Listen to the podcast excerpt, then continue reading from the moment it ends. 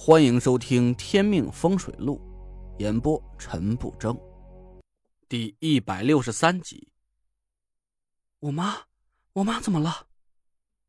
宁珂一下子急了，坐直了身子，紧张的看着我。我指了指驾驶室：“快，路上说，没时间解释了。”宁珂赶紧挣扎着坐进驾驶室，发动了车子，狠狠的踩下了油门。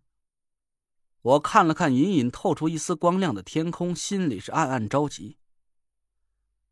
这是郑玄搞的鬼，宁总中了他的火蛊，天亮的时候，火蛊就会吞噬掉宁总的命魂。现在我们最多还有一个半小时的时间，你……话还没说完，车子的速度就又快了一些。我死死的贴在座椅上，还好胃里早就吐空了。不然，我现在就能把整个挡风玻璃全给他喷满。宁珂戴上耳机，拔出一个电话，隔了半天却没人接，他焦急起来，继续拨打着电话。足足过了五六分钟，电话接通了。小姐，是您吗？曹叔，是我，我妈呢？哎，太太她得了疾病。我妈现在怎么样了？现在情况很不好，他说肚子里像有一团大火，烧得他很疼。我正打算送太太去医院，小姐您在哪里？您赶紧过来看看吧。我一把抢过电话，拔了耳机。现在不能让宁总去医院，你听好，我教你你怎么做。哎，您谁呀？宁珂赶紧说道：“曹叔，他是我朋友，您听他的，他说什么您就做什么。”啊啊，好吧。我想了想，问曹叔：“家里养着鱼没有？”鱼啊，有有有，太太养了好多锦鲤。现在你听好了，在浴缸里接满冷水，把宁总放进去，然后挑九条锦鲤一起放进浴缸里。记住了，锦鲤一定要黑色或白色的，不能用红色和黄色的。把浴室里灯关了，还有，浴室里不能有一点风，排风扇一定不能打开。不然宁总会有危险的。好，好，我这就去办。宁珂焦急的喊道：“曹叔，我妈就麻烦您了，我半个钟头之内就能赶回去，您一定要照顾好她。”哎，小姐，您就放心吧。挂了电话，我安慰了宁珂几句：“别急，离天亮还有一个多小时，只要我们及时赶回去，应该还来得及救她。”宁珂流着眼泪点点头，我回头看了看后座，蒋亮和苏梅的脸色是一个比一个难看。不过他们的蛊已经解了，蒋亮靠在座椅上揉着肚子，苏梅的头发和眉毛也恢复了正常，他们看起来不会有生命危险，我松了口气。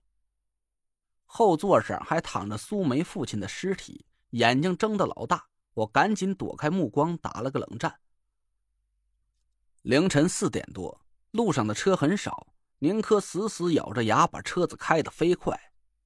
我想起一件事，赶紧掏出手机按了半天，这才发现手机不知道什么时候摔坏了。亮哥，你有王月的电话吗？哎，哎呦，上次我问他要的，没想到他这么大方，还真给。别废话，手机给我。蒋亮把手机递给我。我赶紧拨了王月的电话，屏幕上显示出几个字儿寻捕妹妹。”蒋亮还在朝我贱笑着，“可别告诉你嫂子，我怕她不高兴。”我和苏梅一起瞪了他一眼，电话响了好久才接通，听声音，王月正在睡觉。“喂，谁啊？我陈累赘。”“啊，你怎么这个时间给我打电话？”出了什么事儿？我吭哧了半天，发现这事儿啊，一句半句还真解释不清楚。简单点说吧，我刚才和一个风水师斗法，他死了。我想麻烦你赶紧过去把他尸体处理一下，不然被人发现报了警，我就说不清楚了。王月马上答应了下来。好，把定位发到我手机上，我这就过去处理。我补了一句。院子里有一根腿骨，那是我一个长辈的遗骨。刚才走太急忘拿了，你想办法帮我拿回来，你可千万别弄丢了。嗯，好，你怎么换手机号了？我是联系你哪个号码？我回道：“啊，我的手机坏了，我借蒋亮手机给你打的电话，他的电话号码你没存啊？”蒋亮，蒋亮是谁啊？哎，你不是受伤了吧？怎么听你声音有气无力的？我勉强的笑了笑，我没事儿，就是有点累，休息一下就好了。行，我会尽快处理，你赶紧去换个手机，不然我联系不到你。王月挂了电话，我把手机还给蒋亮，眼神里满是戏谑。自作多情了吧？呵呵，你的巡捕妹妹都忘了你是谁了。蒋亮讪讪的接过手机，宁可把车开到离车场不远的一座别墅前停了下来。他赶紧跳下车去，跑到别墅门前，使劲敲着门。蒋亮疼得动不了，我让他留在车里歇一会儿。我和苏梅强打着精神走到别墅门口，屋门打开，一个五十多岁的男人急匆匆的迎了出来。小姐，你可回来了，快去看看太太吧。宁珂带着我们跑进浴室门口，浴室里黑着灯，里面传来了宁敏声嘶力竭的喊叫：“啊，烧死我了！啊，烧死我了！妈！”宁珂刚要跑进浴室，我赶紧拦住了他。所有人都退出去，不要靠近他。你们现在身体都很虚弱，别被火蛊趁机附了体。苏梅拉着宁珂退出浴室，我回头看向苏梅，还要借用一下你的尸油蜡烛，他现在不能见阳火。